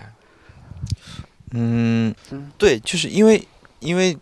从可能从去年开始，我会首先我是一定要就在听乐的时候，尽量的刻意的把大脑关掉，嗯。就是一定不要让那条逻辑线在走，嗯就说哎，他这个音色，哎，他这个和弦，音哎，他这个节奏，一定要把那条线关掉，因为那样子你就没法听了。你就在当一个制作人，你就在你就在分析，对，因为你在那儿就算，那就很无聊。就是这是一，首先要把大脑关了，然后还有一件事情就是我觉得需要提到的，就是其实也看我听的音乐的境界高与低。有的时候就是可能我尽可能的关闭大脑之后，我还是会被一些音乐弄得跳戏，嗯。那可能就是他可能在写那首歌的时候，他的出发点可能一下子在哪个点违背了一下，或者是在哪儿突然就是跟丢了一下，或者说哪里做的还不够精彩，或者是哪里就是连接不够顺，就是让我觉得说，哎，怎么这怎么这样了？有的时候是好，但有的时候可能不一定是好的，嗯，这也看你在听什么，就是这样。嗯。来安宇，安宇，差不多一样的，就是两种状态，嗯。一种是试图感受更多的情绪，然后嗯。另外一种是，哎，我听，哎，这个音乐有意思，那它它的编曲构架是什么样的？然后嗯它用了什么音色？嗯然后它鼓是怎么样的？然后它这个琴是用了什么什么样的效果器？嗯然后它它它它词为什么这么写？就是一种就是分析，嗯有点像学呃学术性的那种。嗯对，就是学习，就是通过这个东西来学习。然后嗯另外一种就是，呃，感受情绪。然后，但我一般情况下会先走一遍那个学习流程。对，就是如果听到了自己感兴趣的歌，就先走一遍学习流程。嗯对，然后先学了这这首歌我喜欢，然后我大概就知道我为什么喜欢了。嗯然后经过这一轮以后，我就能更直观的那个感受到他的就作者或者这个嗯乐队或者这个歌者或者就作曲家的嗯情绪。嗯然后能感受到情绪以后，我就会把它存在我的歌单里。嗯然后，然后如果再想听的话，我就不会去再走那个流程了。嗯，对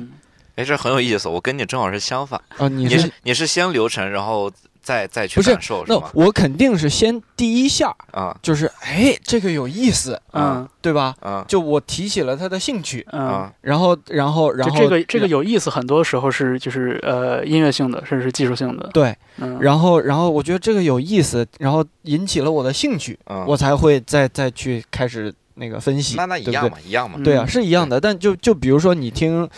我想想啊，听那种，你听你听曼森，你你你你你会在那个一下吗？曼森那个不用分析吧，那个太简单了。哎，不是，话说来，就是比如啊说已经隔了这么多年，当你再听你比如说十几岁的时候喜欢的那些东西，嗯，你还会有那个特别感动或者觉得特别嗨的那种感觉吗？一半一半吧，嗯有一些会，但听听那种死亡金属应该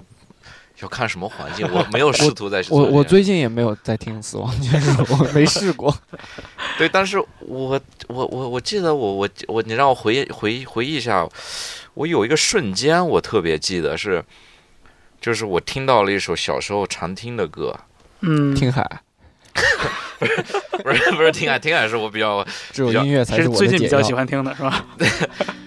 哦，我想起来了，是那是是那首歌是高旗的一首歌，嗯，就如果我现在所有被热烈浸透的夜晚，如此遥远的旋转。哦，对魔幻魔幻那首歌是蓝天里的，对那首歌是我小时候小学一直听的一首歌，嗯，就多少年没没听了，然后有一天我去 KTV，我说我也不会唱什么歌，呢我看看有没有我小时候听的。突然又听着我又开始唱，我就好感动啊！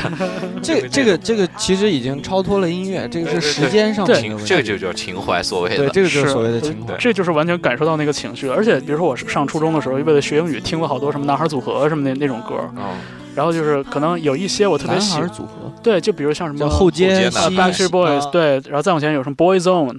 对啊，就那个哦大概是九我初中的时候，我我我估计我现在我现在听我还会我我还会那个，我初中的时候喜欢一个女生，然后然后那个时候在听那个后街男孩，后街男孩，然后他们都是那种特别动感的嘛，对啊。当当当跳舞。那种的，然后，然后，但他突然有一首特别温柔的歌，然后我就把它存下来，然后拷到了那个 U 盘里，然后给嗯。那个女生，嗯。然后，然后我我估计我现在听还是会有那个那个感觉，就是嗯一下，啊，那那个应该是那就所谓所谓情怀。这是伴随着你的记忆，它很多综对合的对对对对，所以所以就如果如果是这种，就是那种大概五年前、五年之前或者三嗯年之前听过的音乐，再拿过来听，可能就不光只是音乐上面的。是，就你看我个人的经历，就是可能当时有一些上中学的时候很喜欢的这种流行歌曲的专辑，我后来买了 CD，就觉得值得留存起来。嗯，对，但是可能现在就再拿出来听，就是它的旋律、它的歌词我都能记住，都是熟悉的。嗯但是听完了之后就觉得啊，好简单，嗯。就是好简单，里边所有的那个细节我可能以前都听过了，嗯。然后可能不再会像听一些，比如说爵士乐或者说实验音乐这种东西，说我隔了一段时间再听，我发现哎里边还有一些有意思的东西啊。我没有留意到，但是嗯。感觉听流行歌曲的话，更多的时候就觉得，OK，它就是它那个样子，就它存在的信息量。对它它就是所有东西都在面上了，嗯。所有东西我都已经看过了，现在我对它的感动跟音乐没有关系，对，对，就会那种感觉了。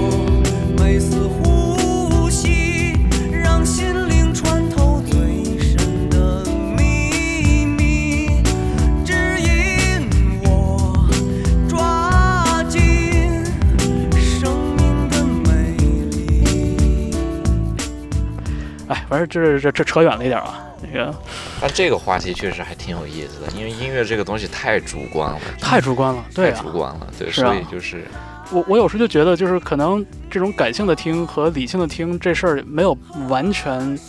呃，没有一种万全的方法能把它俩拆分开。就是说我嗯，就是像刚才 Chase 说，把大脑关掉。就我觉得关掉是一个很难的事情我。估计就只有那一两遍，就是写作业的时候，就类似于写作业，就是做那种那哎，我刚说那个词叫什么来着？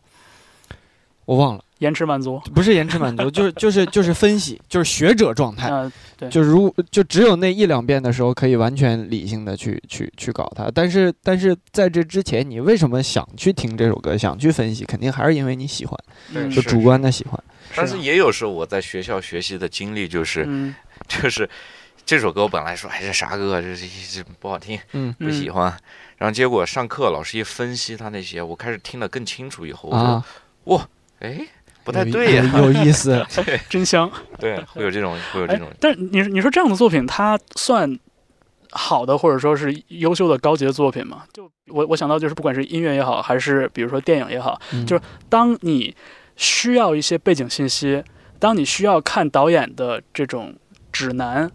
当你需要老师去讲解这个歌曲里边的一些呃和声或者这种和弦走向什么的，你才能觉得这个歌好。就是这算是一种优秀的作品吗？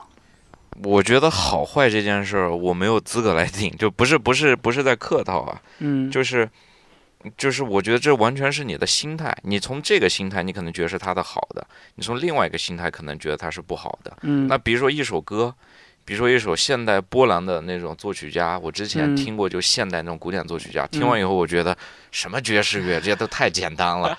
就他那个记谱都不是用五线谱记的了。哦，就那种，就是之前也是我上课有一个、啊。有一个有一有一种作曲方式叫 isorism，就我嗯给你讲过的那个，就是画图画一个圈。然后有有有什，么五七，然后怎么样怎么样，啊它就是有三条不同的线，每一条线是不同的拍子，然后找、哦最后找它的公约数。就这首歌，然后每一个拍子里面有，你可以选择填三个音或者四个音，然后、哦然后反正就是三条不同的线，最后那个谱子写出来可能十几页，就是嗯从一开始这，比如说三条线，这三条线的这三个音叠在一起，嗯然后后面就它就一直分开，一直分开，一直分开，然后最后可能在什么六十四小节之后它回来一次。这才是数学。对，这个还我爱我爱数学，对这个还比较普遍，然后有嗯那种过分的，就是它要什么五分钟以后，嗯，就是一千多小节以后，然后他才他才回来，嗯嗯。然后他再走一遍的时候，再加了再加另外一个乐器进去，就是要可能八分钟之后才会回来，然后这种就是我举个最简单的例子，嗯。大家都能就就明白了。你去听那个四分三十四呃三十三秒三十，三秒，嗯。你觉得它是它是好音乐还不好的音乐？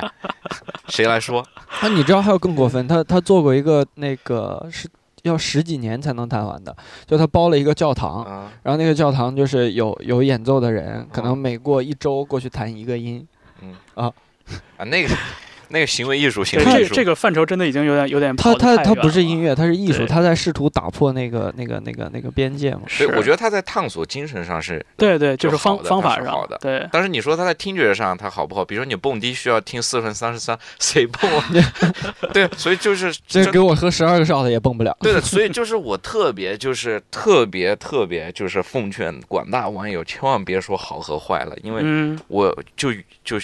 学了越深，嗯觉得自己越渺小，真的没有资格说嗯，好坏。当然嗯有些是你能明显的分享出分析出好坏的是，但是就是这种东西。你说它好和坏，我觉得就是我我定了根本没法定，我定了也不算什么，我的意见根本不重要。对，这是太太主观的一个事儿，这个时候的好和坏做歌的人，其实也是做主观的事儿。这个时候的好和坏就仅代表个人观点了，对只能仅代表个人观点了。对，而且就像就像你说的那个，他他他其实跟好坏无关，它是就是比如说导演或者作者的自私程度，嗯就是他他他想他想 他想家辛苦就是，OK，还有甚至有的那种就是丢出来一个东西你听不懂，你永远都听不懂，是啊他也不给你写一个那个 tips。嗯。对，然后有的他稍微不那么自私一点儿的，他拍了一个听不懂，他说是：“哎，感觉好像我如果不写一个东西，他是不是听不懂？”他嗯。给你写一个 tips，对啊，然后有的就是找到了那个平衡点，嗯。然后有的就是啊，我知道大众听得懂什么，我就写什么。其实就是嗯，作者的心态。我觉得“自私”这个词用的蛮好的，啊，就是他很好的就是表明了这个事情的主观性，对特别是作为创作者的角度来说。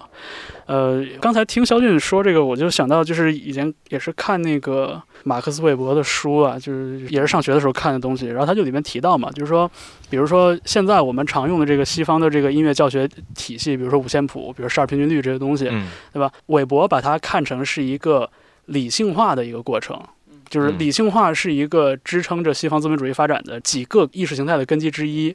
呃，韦伯认为音乐，比如说音高，从一个感觉上的东西变成了一个可以量化甚至可以计算的东西，就这是一个理性化的过程。但是这个过程，我觉得就是，你像它，它已经发展成了一个我们在比如说学习古典音乐的时候一定要经过的这么一个过程。像刚才安宇提到那种非常先锋的东西，就是那个已经属于就是这个体系，它它其实有点像颠覆了这个就是经典的这个体系。没有，它其实还在这个体系之外，它只是把传统记谱法变了，嗯然后但它在那个里面，它用的音还是十二平均律十二。平均律的东西，对，现在我觉得现在如果要做颠覆，就是只能是科技在发展，嗯就大家写一点什么二十赫兹以下的音，还有两万赫兹以上的音。不一定。其实啊，其实已经有了，嗯，但比如说，就从十二平均律这一个角度，比哦如说，，Jacob Collier，比如说，就从十二平均律，不是不是不是不不，比如说，就从十二平均律这一个角度出发的话，你做非常规调弦，嗯或者说你做嗯。那种，比如说大家都说的，比如说你都是四，都是一般都是多少来着？四四四零，四四零，四四零，然后你做一个四然后第二个啥来着？四三八四，三八，嗯，就这种类似的东西，就是嗯。挑战你所习惯的嗯频率。嗯但你说的二十赫兹以下，二两万以上，这个人耳听不清。就是就是人耳，所以我说就是如果再想做那种。真的是就是那种有一堵墙在那儿，你把它打破的那种音乐的话，嗯，那就是你是在说底特律变人吗？对，就就先得就先得里边植入一个芯片，然后就是能能听到两万以上和二十以下了。不是，甚至是可能你都不用音乐里面的元素了，你不用节奏，你不用音高，你用其他的方式，用电用用电，就是啊，然后你就感受到你就开始蹦，就电给你个电击，然后你就开始蹦。聊的你们聊的有点远啊。给给感觉有点走远了。给电机一个拍儿，再来六个 shot 也一样能，蹦。给电就能蹦。Fascinated by them, you got me on the go. Fascinated by them, I'm on a quiver. Ba ba ba, what a mess you're making. The neighbors want to know why I'm always shaking, just like a flivver.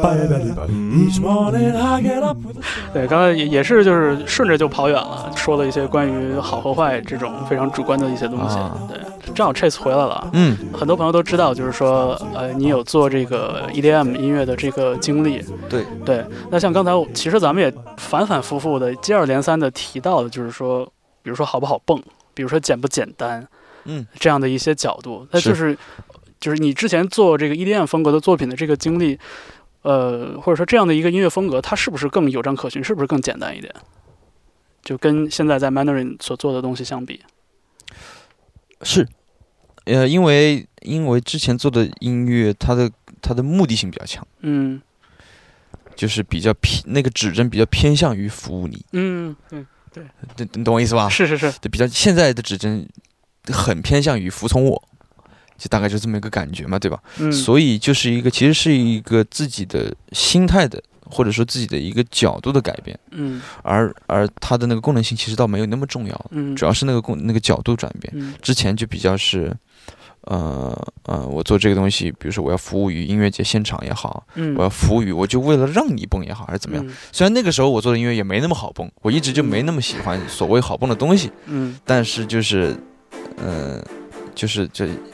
多多少少还是说，比如说我还是给你个四四拍的底鼓吧，嗯，对吧？嗯，这种东西还是觉得说是在那个当时自己肯定还是在那个框架里。嗯，那呃，像做 EDM DJ 的这个经历，给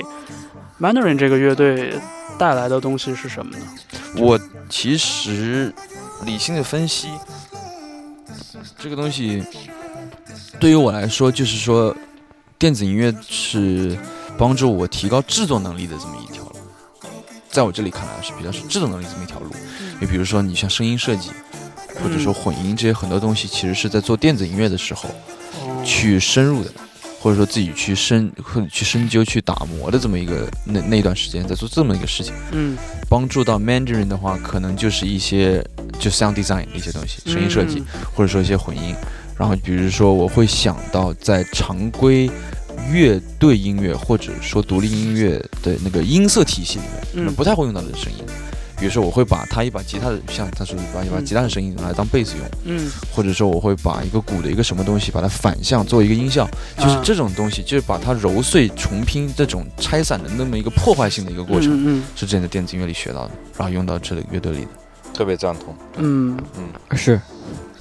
没有，我是真的特别赞同，因为他不说这个的话，我还准备补充呢，但是他说了，对，是，呃这的确是，比如说乐队这种形式，大家对它有了一定的了解之后，就有一些常规的东西，可能真的要从这个世界外边就是去看，才能有一些新的东西加进来。对，嗯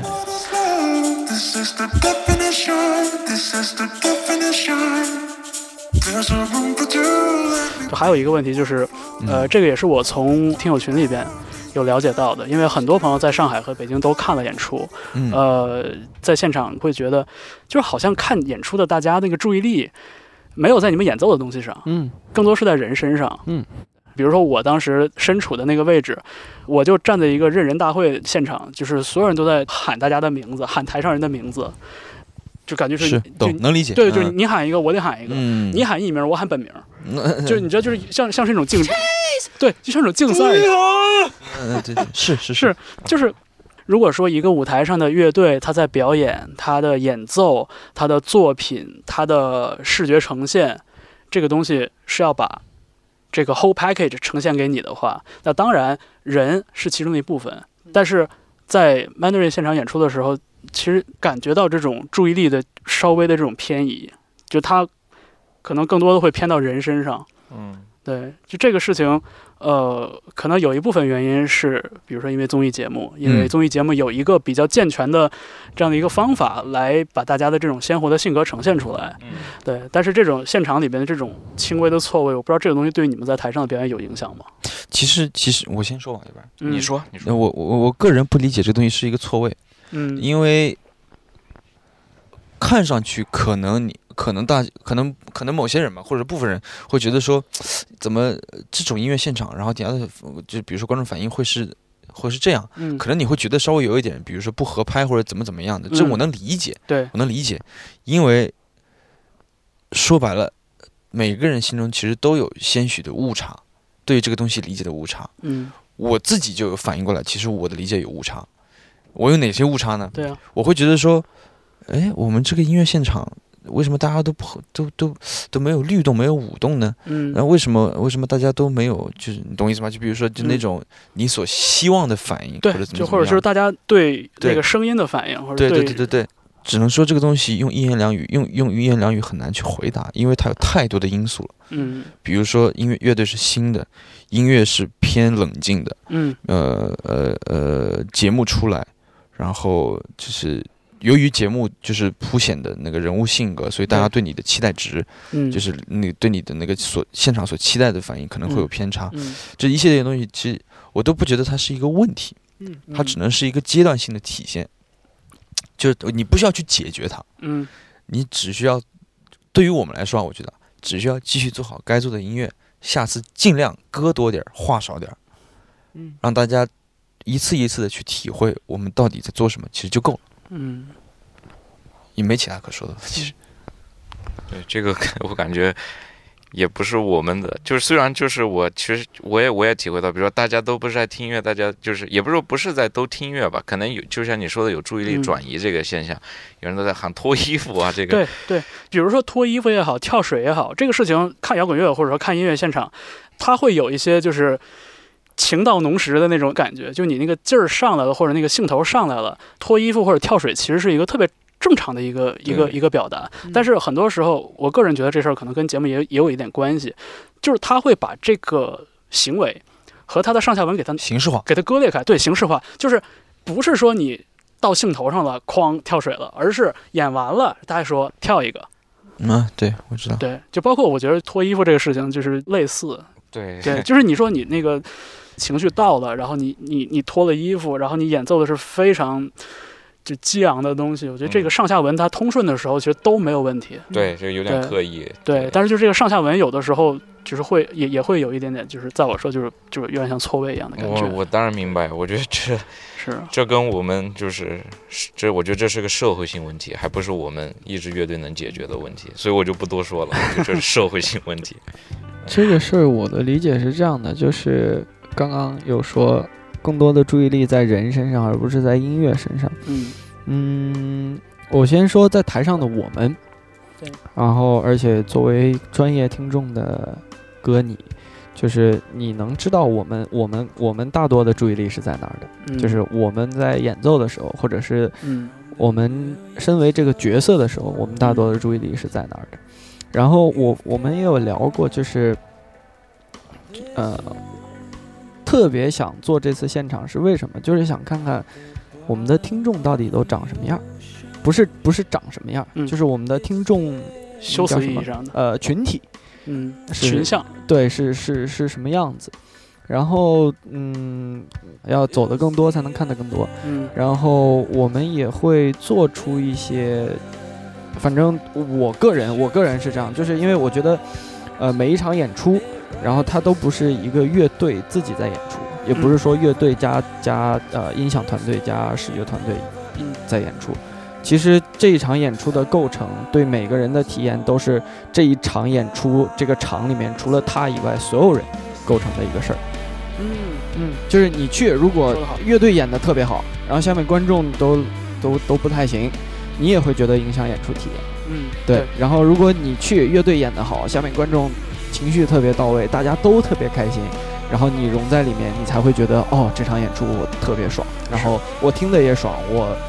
呃蹦的也开心，就该蹦的时候，然后然后啤酒够不够凉？对，然后啤酒够不了够不够凉，上上够不够快？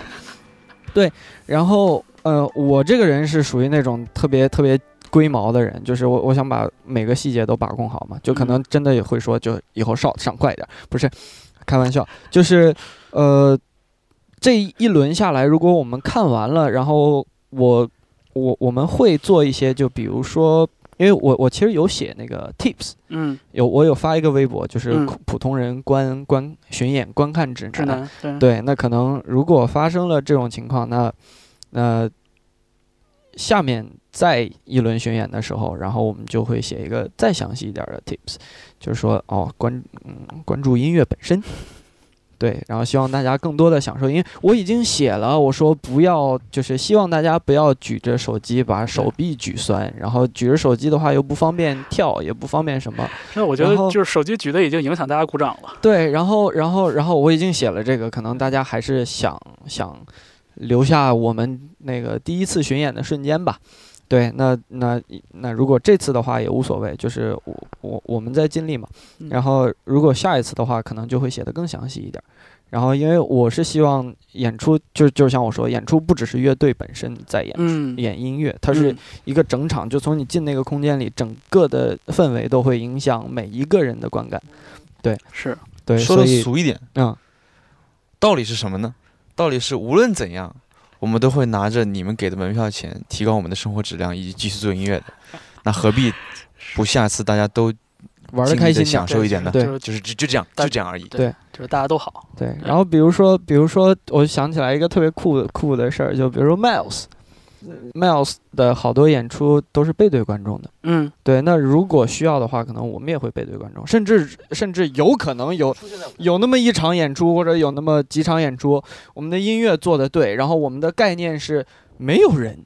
对。对，那我们就不出现在舞台上。我前天晚上就想在想这个事情。啊，我前天晚上就在想，如果我们以后做一场专场，我们全程就只有舞美和声音，对啊，人在后台，或者有舞者，对，或者或者就类似的，或者嗯怎么样，然后最后出来谢个幕就走。对啊，对，所以所以所以就是我我们关注的点是在那儿的，对，然后然后剩下的就是要靠大家跟我们一起努力，对才能把这场演出做好。嗯，懂啊。嗯，现在观众现在有些粉丝都开始听 Aaron Parks 其他专辑了，我还挺欣慰的。那还不错。对，对，那还真不错的。因为我记得，呃，前些年就是我踩过一次那个 Adam Lambert，哦就是他也是通过选秀出来的嘛，嗯然后他后来一直做皇后乐队的客座主唱。嗯像他就是一个特别特别鲜明的一个心态。他说，就是我我作为一个选秀节目的亚军出身，我的第一任务，我的唯一任务就是让喜欢我的人开心，因为我知道我是一个人先于作品被大家知道的人。但我就觉得就是。就是他想得很明白，他是一个服务型人格，对他作为一个 idol，我觉得这事儿就是一点问题没有。但是我就觉得，呃，可能在流行音乐史上这么多年的这个造星运动里边，我觉得这一直是一个相互拉扯的这么一个事儿。这并不是所有人都能像 Adam Lambert 那样想的这么清楚，或者说可能在电视节目选秀出来之后，才会有这样的对，就是非常想得明白的，对觉悟很高的这种流行歌手。我觉得可能这个拉扯以前有，现在有，可能将来一直还会有。不管呃节目，不管综艺，不管网络，不管造星运动到什么程度，对，就这个拉扯都会一直存在着。矛盾会永远存在。是啊，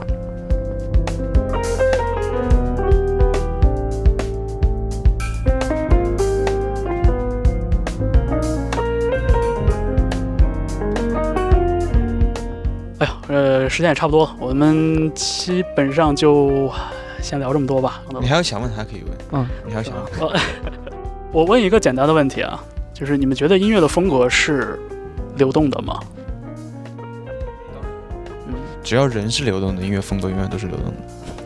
因为音乐风格不存在，只有人去定义。嗯，对，音乐音乐风格这个事儿，我们之前也说过，音乐风格就是也是市场化和工业化的一个，它也是一个理性化的产物。对嗯，是的。如果说把流行音乐这东西还原到社会的背景里边，我们有很多的这种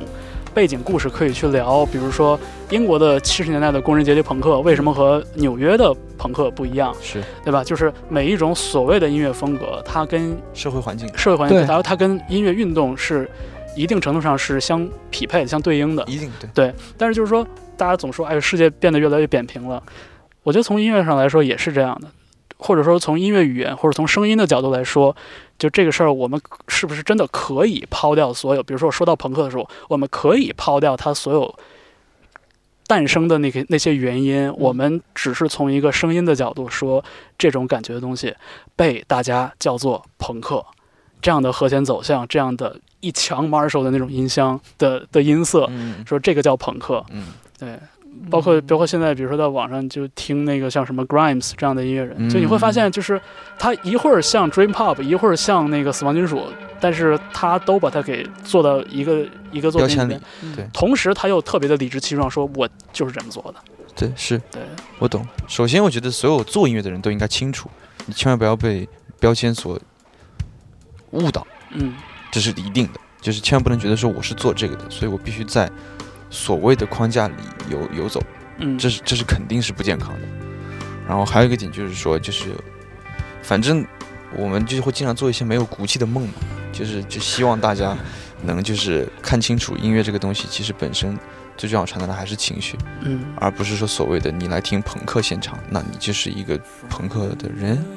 或者说你来听爵士现场，你就是一个爵士，它没有任何的等号或者约等于，它没有任何东西在之间连接，它只有音乐本身那个情绪在，情绪传达到了就够，真的。好，最后落在了“情绪”这两个字上，我觉得，嗯，对于我们已经听到的这些 Mandarin 的作品来说，我觉得也可以是一个很好的总结。嗯，对，所以呃，今天这个 Mandarin 的三位成员，呃，安宇、Chase 还有肖俊，呃，也很谢谢你们的时间，我们一起来录这个节目。谢谢，谢谢，谢谢，谢谢。然后也期待着听到你们更多的作品，也期待着在接下来的这些呃巡演战次中看到你们的演出。好，嗯，我们也期待。好，谢谢。好，谢谢。哇！